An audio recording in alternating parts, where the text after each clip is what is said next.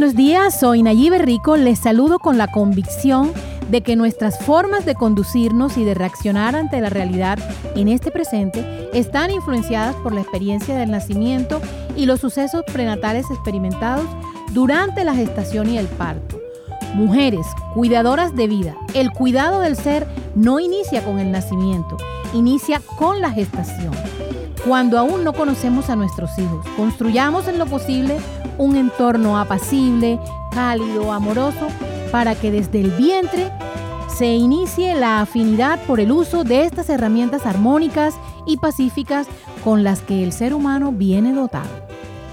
Super Nayibe. Y bueno, ¿qué tal, estimados oyentes de Renuévate? Hoy con ustedes, Suani Cano y en los controles, Laura Senior.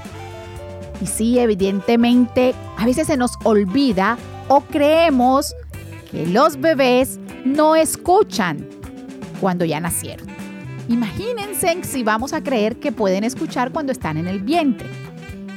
Desde la semana 23 de gestación, es decir, aproximadamente a los cuatro meses de embarazo, comenzamos a desarrollar todos los sentidos, los seres humanos. Ahí es cuando se comienza a desarrollar el sentido de la vista, del olfato, del oído. Y el primero es ese sentido del oído, lo que tú vas escuchando y todo lo que vas percibiendo del mundo exterior. Pero no solamente allí se inicia esa cadena de amor, esa estabilidad, esa base. Comienza desde antes, desde el momento que hay un óvulo y un espermatozoide. ¿Cuántas personas hoy no tienen alguna patología producto de alguna sustancia alucinógena que consumía papá, algún medicamento que consumió mamá, alguna enfermedad que tenía y que fue transmitida a través de la concepción. Así que es importante que nosotros comencemos a entender que desde ese vientre hay que dar esa seguridad, esa confianza. ¿Por qué? Porque el amor propio no viene innato al ser humano. El amor propio se construye. ¿Y cómo se construye? Una vez que ya nacemos, por eso es que el niño, allí ve cuántos bebés no hay, que tú los ves y pero por cómo responde al estímulo, porque ya escuchaba esa voz y por eso los bebés los calma mamá, papá o alguien muy cercano que les hablaba. Incluso, Suani, hay unas terapias que se hacen durante el proceso de gestación que es que papá le canta al bebé, que le pasan unos papeles tornasol por la barriga a la mamá y el bebé tiene esa oportunidad de percibir lo que es el algodón en el vientre, el papel tornasol, los ruidos, todas estas, estas terapias de los ruidos que se producen fuera de la cascarita en la que él está guardado, él los está escuchando. Por eso es importante que organicemos un ambiente armónico y un ambiente conciliatorio para que el bebé se habitúe a estas, a estas condiciones de vida. Claro, y si bien es cierto, dijimos todas las cosas lindas. Nace con seguridad, con autoestima, eh, que se le va construyendo. Pero ¿qué pasa si escucha gritos? ¿Qué pasa si escucha a una mamá llorar? A una mamá que puede estar siendo maltratada física, psicológica o sexualmente a un papá que puede tener muchos problemas y que para qué viniste. Expresiones como y ahora el problema en el que estás metido cuando tienes un hijo. Si tenemos más de un hijo y ahora otra boca más. Y así vamos escuchando todas estas frases que van haciendo eco y daño. Tanto así que si vemos cuando nacen, ¿qué es lo primero que dicen? Comenzar a buscar a quién se parece.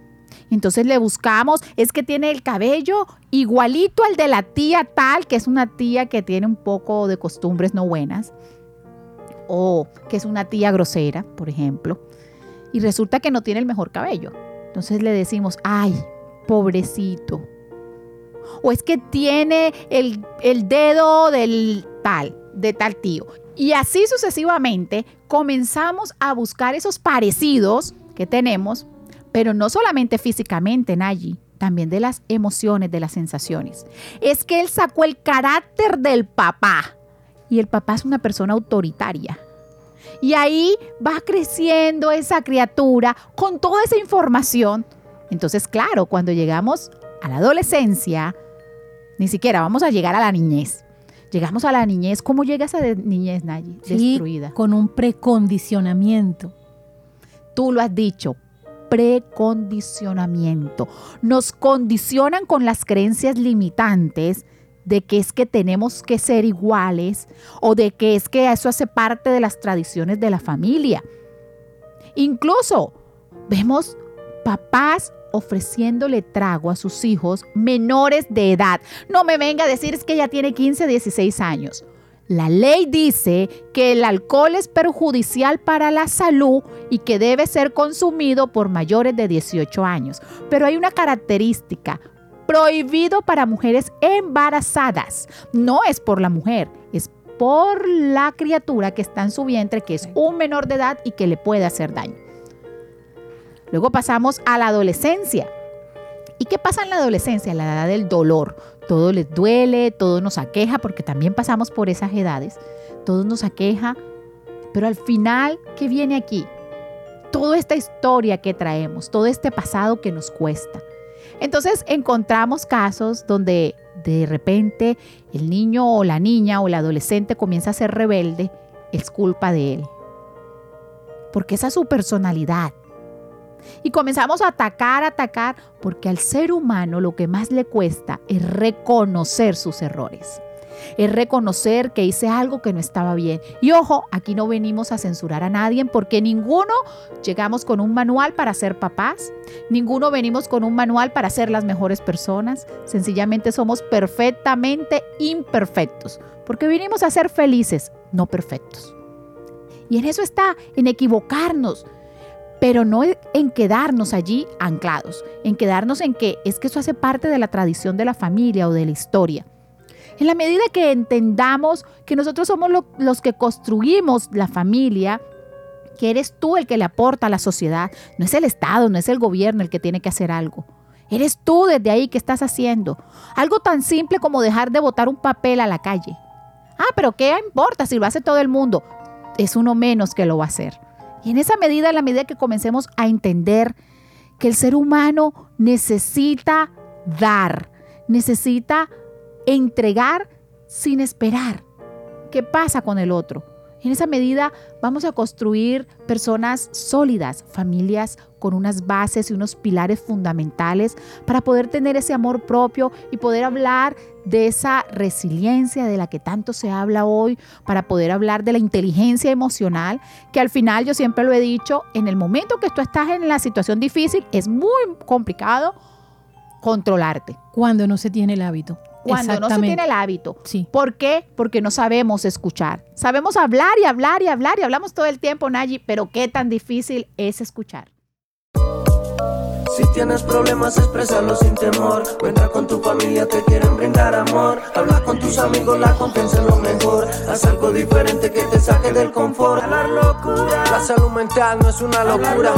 A, todos nos importa, es mejor pide ayuda. Locura. Un respiro, baila y vive una aventura. ICBF y la YMCA quieren que te sientas mejor. ICBF es juventud.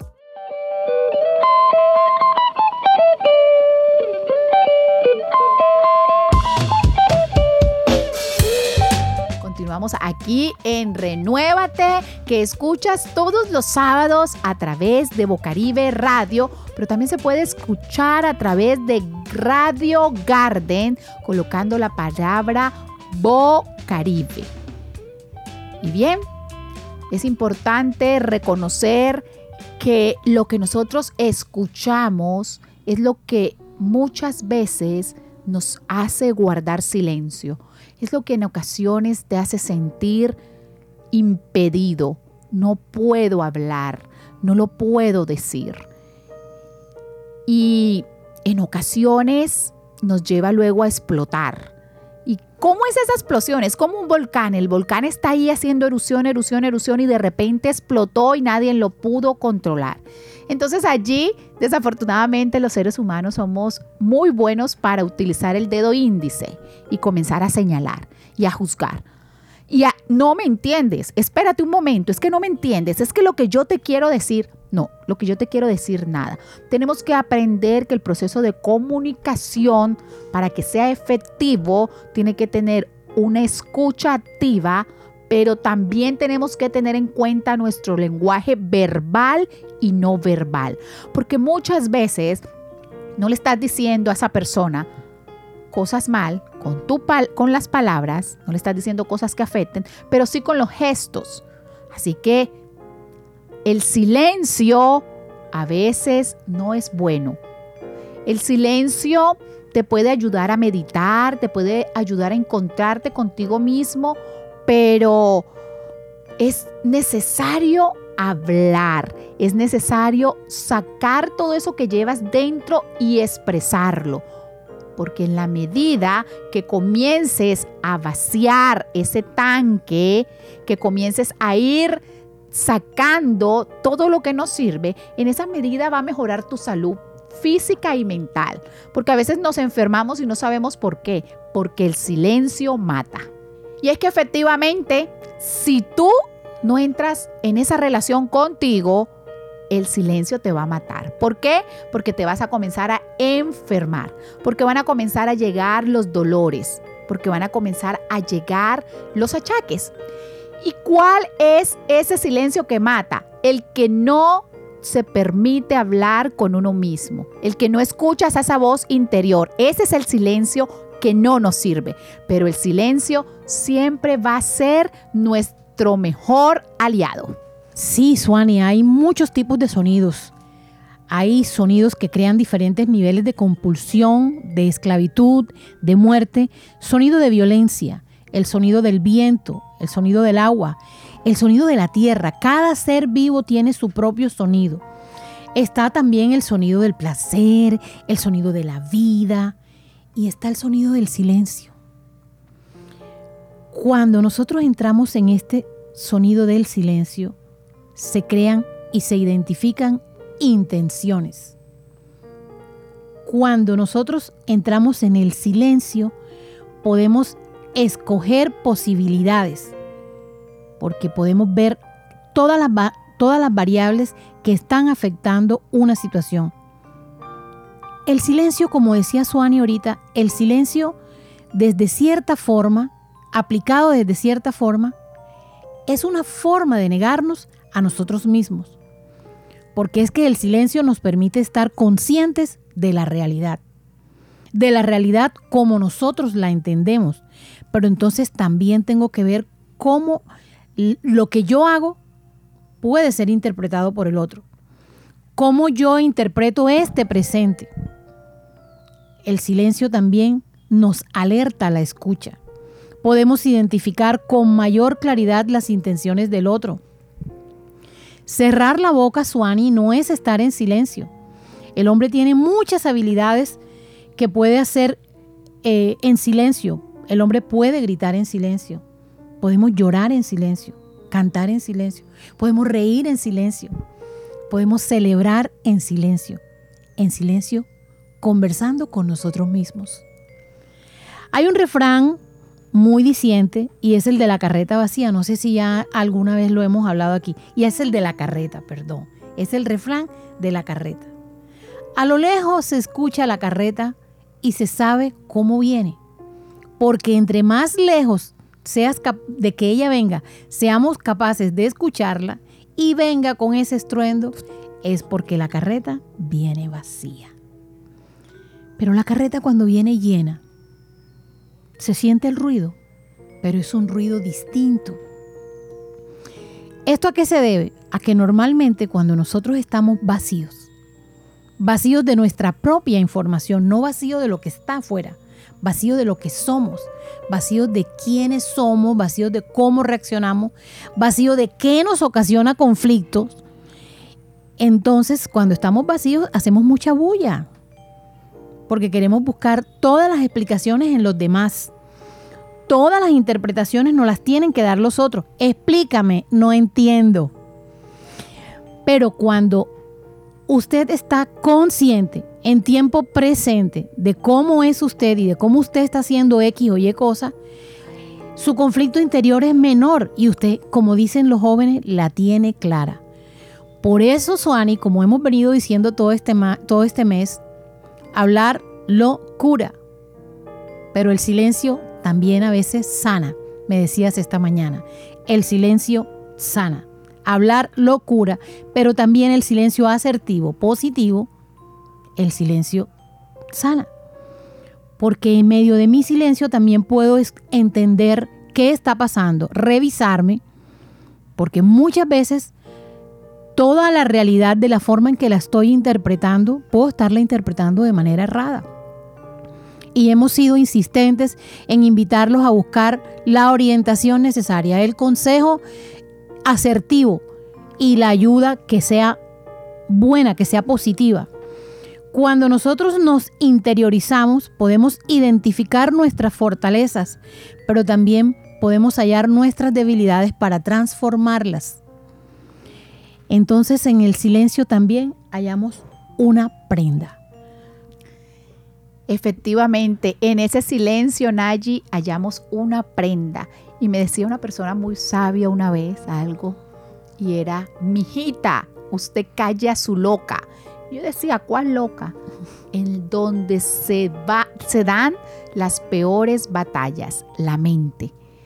La mente es nuestra loquita, porque ella es la que nos lleva a los extremos de la montaña rusa, nos sube, nos baja, nos lleva y a veces nos llenamos nuestra cabeza y nuestros pensamientos de cosas que no están pasando en realidad, porque efectivamente no sabemos interpretar el silencio, porque no sabemos escucharnos, porque a veces estamos escuchando a todo el mundo, menos a la persona más importante, tú, ¿Qué es lo que tú quieres realmente? ¿Qué es lo que tú deseas? Y si bien es cierto, muchas veces no sabemos qué es lo que me gusta hacer. Si lo hago bien, ¿para qué soy bueno? Porque no escuchamos ese silencio de nuestra soledad. Y la soledad, la gente la malinterpreta con, tengo que salir corriendo a buscar a alguien. No, esa soledad que te permite interiorizar, que te permite compenetrarte, que te permite entenderte. Esa, ese silencio que te lleva a encontrar grandes proyectos, porque es allí donde tú puedes encontrar que tienes una salida a las situaciones difíciles, que puedes eh, entregar mucho porque tienes muchísimo para dar. Sí, Suani, o también en las situaciones de violencia, a veces el silencio es asertivo. Llega esta persona con todo ese conflicto interno que trae. O como te preguntaba esta mañana, ¿qué hacer con un tipo cuando llega borracho? ¿Qué haces con tu pareja? No vamos a estigmatizar ni a ser excluyentes. ¿Qué se hace con una pareja que llega borracha. ¿Cuánto encierra el estado de la irresponsabilidad? ¿Cómo dejó la casa antes de irse? Si se ocupó que todas las cuentas están pagadas y está gastándose lo que, lo que le sobra. Entonces, la otra persona en el silencio puede pensar qué conflicto interior tendrá que tomó cuando no es su hábito. Pero si es su hábito todos los fines de semana, entonces entra la violencia. Es mejor callar. Ese es un momento en el que es mejor callar, porque cuando usted le habla a un borracho, ahí no hay nadie. Ahí no está la pareja. No, ahí no está la persona. Ahí no está ahí hay un total desconocido, porque va a actuar bajo un impulso, bajo una sustancia alucinógena, como es el alcohol. Entonces, ahí yo pensaría que entraría uno de nuestros dichos y refranes que son tan buenos, y es en boca cerrada no entra mosca. Es decir, ¿para qué usted va a estar diciéndole algo a alguien que no lo está escuchando? Por eso allí usted, al momento de hacer silencio, puede reflexionar, puede entrar y si usted le da rabia, usted muérdase la lengua. Y hay una técnica de programación y es usted piense mentalmente, ciega, sorda, muda, ciega, sorda, muda. En este momento soy ciega, sorda, muda. Y le aseguro que no va a escuchar nada ni va a poder hablar nada. Se le va a trabar la lengua no va a poder hablarlo, pero usted tiene que creerlo, porque si usted no lo cree, no va a pasar. ¿Esto qué te va a ayudar? A discernir, a poder entender qué es lo que está pasando en tu entorno. Porque a veces cuando hablamos, en el momento de la efervescencia y rompemos el silencio, comenzamos también a agredirnos y no podemos llegar a saber si realmente es una violencia intrafamiliar o si me están violentando a mí o ahí ya entra es nos estamos haciendo daño. Y si nos estamos haciendo daño, la violencia es de parte y parte, porque tú me agredes, pero yo me defiendo. Por consiguiente, ya ahí no hay una víctima y hay un agresor. Los dos nos convertimos en víctimas y en agresores al mismo tiempo. Y esto es bien complejo. Por eso, si usted tiene cualquier situación difícil en la pareja, con amigos, en la familia, en lo laboral, con usted mismo, entre a ese silencio. Piense qué es lo que usted quiere realmente para su vida. Y apague un ratico a la loca, a esa mente que te dice miles de cosas. Sencillamente comienza a escuchar esa voz interior que todos tenemos y que no la escuchas así al oído, no, van llegando los pensamientos. Entonces escríbelos. Cuando tú escribes, no te lo roba nadie. Cuando tú escribes puedes volverlo a leer una y mil veces y puedes interpretarlo de manera diferente y encontrar la salida. Así es, Suani. Al escribir, la persona tiene la oportunidad de, al leer, aclarar si realmente eso es lo que debe decir en la situación. Y a veces el silencio es bueno porque se hace el silencio en el momento en que no es bueno hablar, pero una vez que ya la persona se libera de cualquier químico que tenga en el cuerpo, entonces sí, hable. Y hable para que sane, hable para que lo cure, para que cure el resentimiento, el dolor, lo que sea. Pero mientras usted habla con una persona que tiene su cuerpo alterado por cualquier sustancia, usted es quien se está haciendo daño. Y no solo cualquier sustancia alucinógena, puede ser también por la rabia, porque ahí está todas estas hormonas o por el placer o la felicidad, serotonina, dopamina, y eso está a flor de piel y al final no va a tener eh, una reacción asertiva, al final vas a trabajar bajo los impulsos y, y a veces nos cuesta porque decimos cosas que pueden ofender o que nos pueden ofender a nosotros mismos, porque a veces le lanzamos una expresión a otro y después yo porque dije eso y me siento mal y no quiero, sin importar lo que la persona piense, pero lo que nosotros sentimos. Entonces, eh, aquí la invitación es que la inteligencia emocional va más allá del sentarme a pensar, a meditar qué hago, qué no hago en el momento.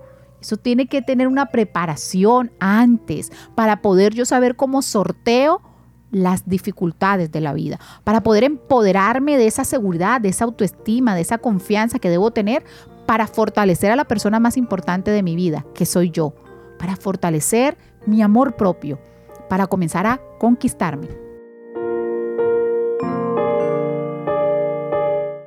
A continuación, escucharemos la entrevista que sostuvimos con Daite García, quienes han estado eh, con la YNCA eh, realizando unos talleres en relación a todo este tema de hablar locura. Muy buenos días, continuamos en Renuévate, cada sábado en Bocaribe Radio y en la plataforma de Radio Garden. En esta mañana me acompaña Daite García de la YMCA la entidad sin ánimo de lucro que viene realizando un excelente trabajo de promoción y prevención del suicidio a través de su programa Hablar Locura. Cuénteme, señora Daite, este programa de Hablar Locura ha tenido también unos talleres, unos eventos dentro de este mes de diciembre. Disruptivo 2 nos llama mucho la atención de qué trata Disruptivo 2. Gracias Nayibe por tu invitación, gracias por estar pendiente de este maravilloso proyecto y también a todo el equipo de Boca Caribe por estar aquí atentos a este proyecto. Bueno, el evento Disruptivo 2 se trató más que todo era la clausura de los talleres que hemos venido trabajando con los adolescentes y jóvenes.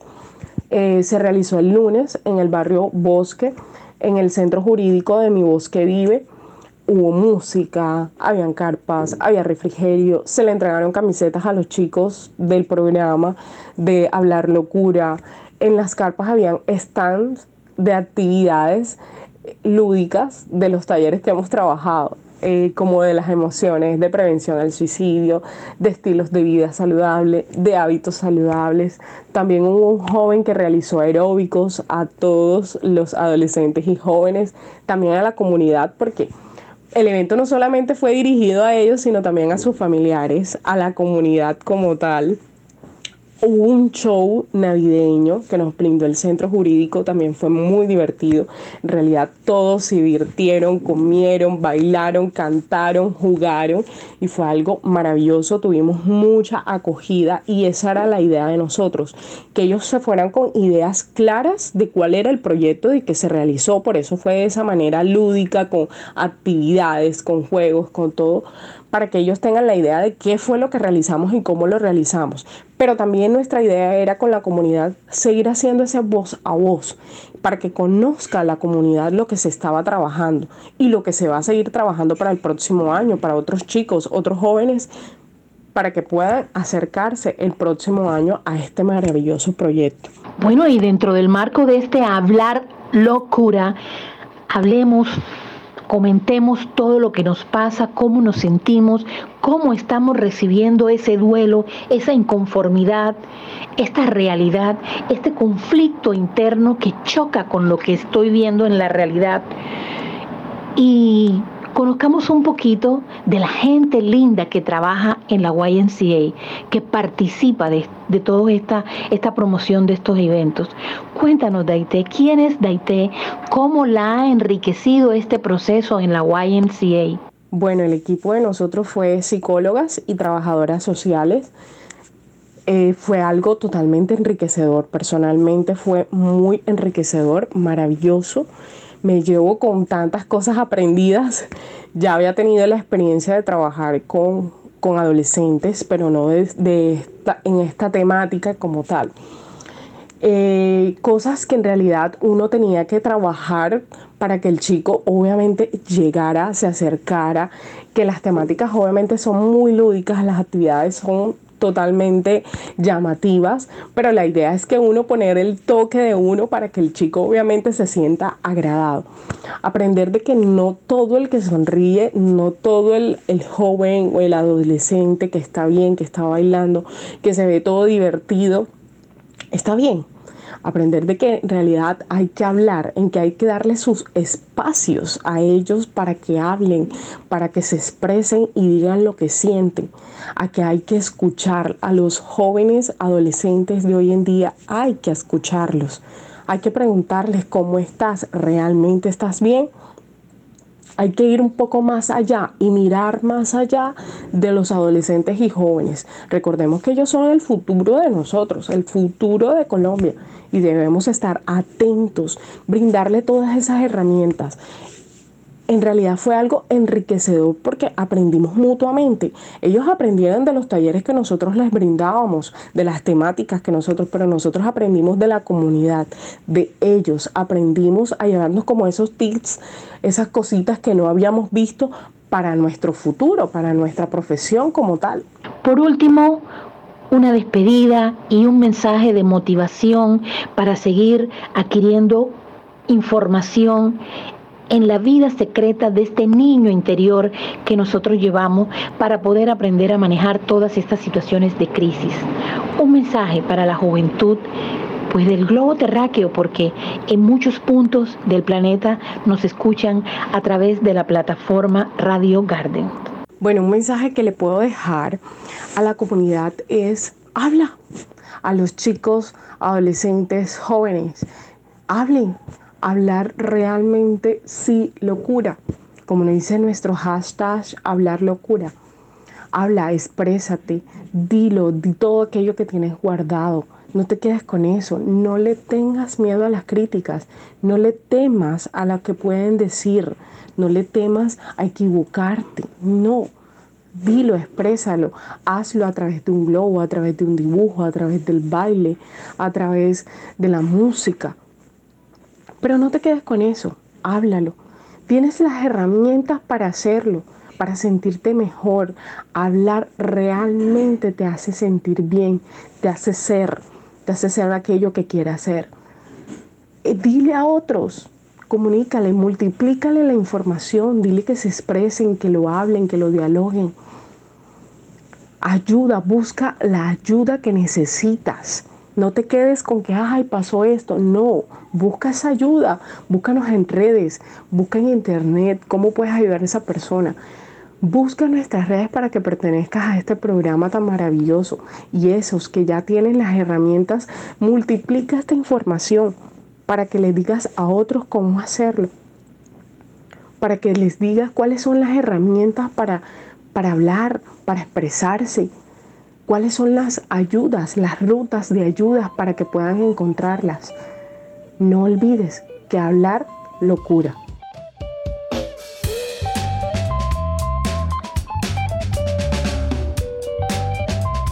Bueno, y después de escuchar esta maravillosa información, le damos las gracias por escucharnos una vez más en Renuévate a través de Bocaribe Radio. Recuerden que estuvo con ustedes Suani Cano en los controles, Laura Senior y Nayibe Rico. Feliz fin de semana para todos.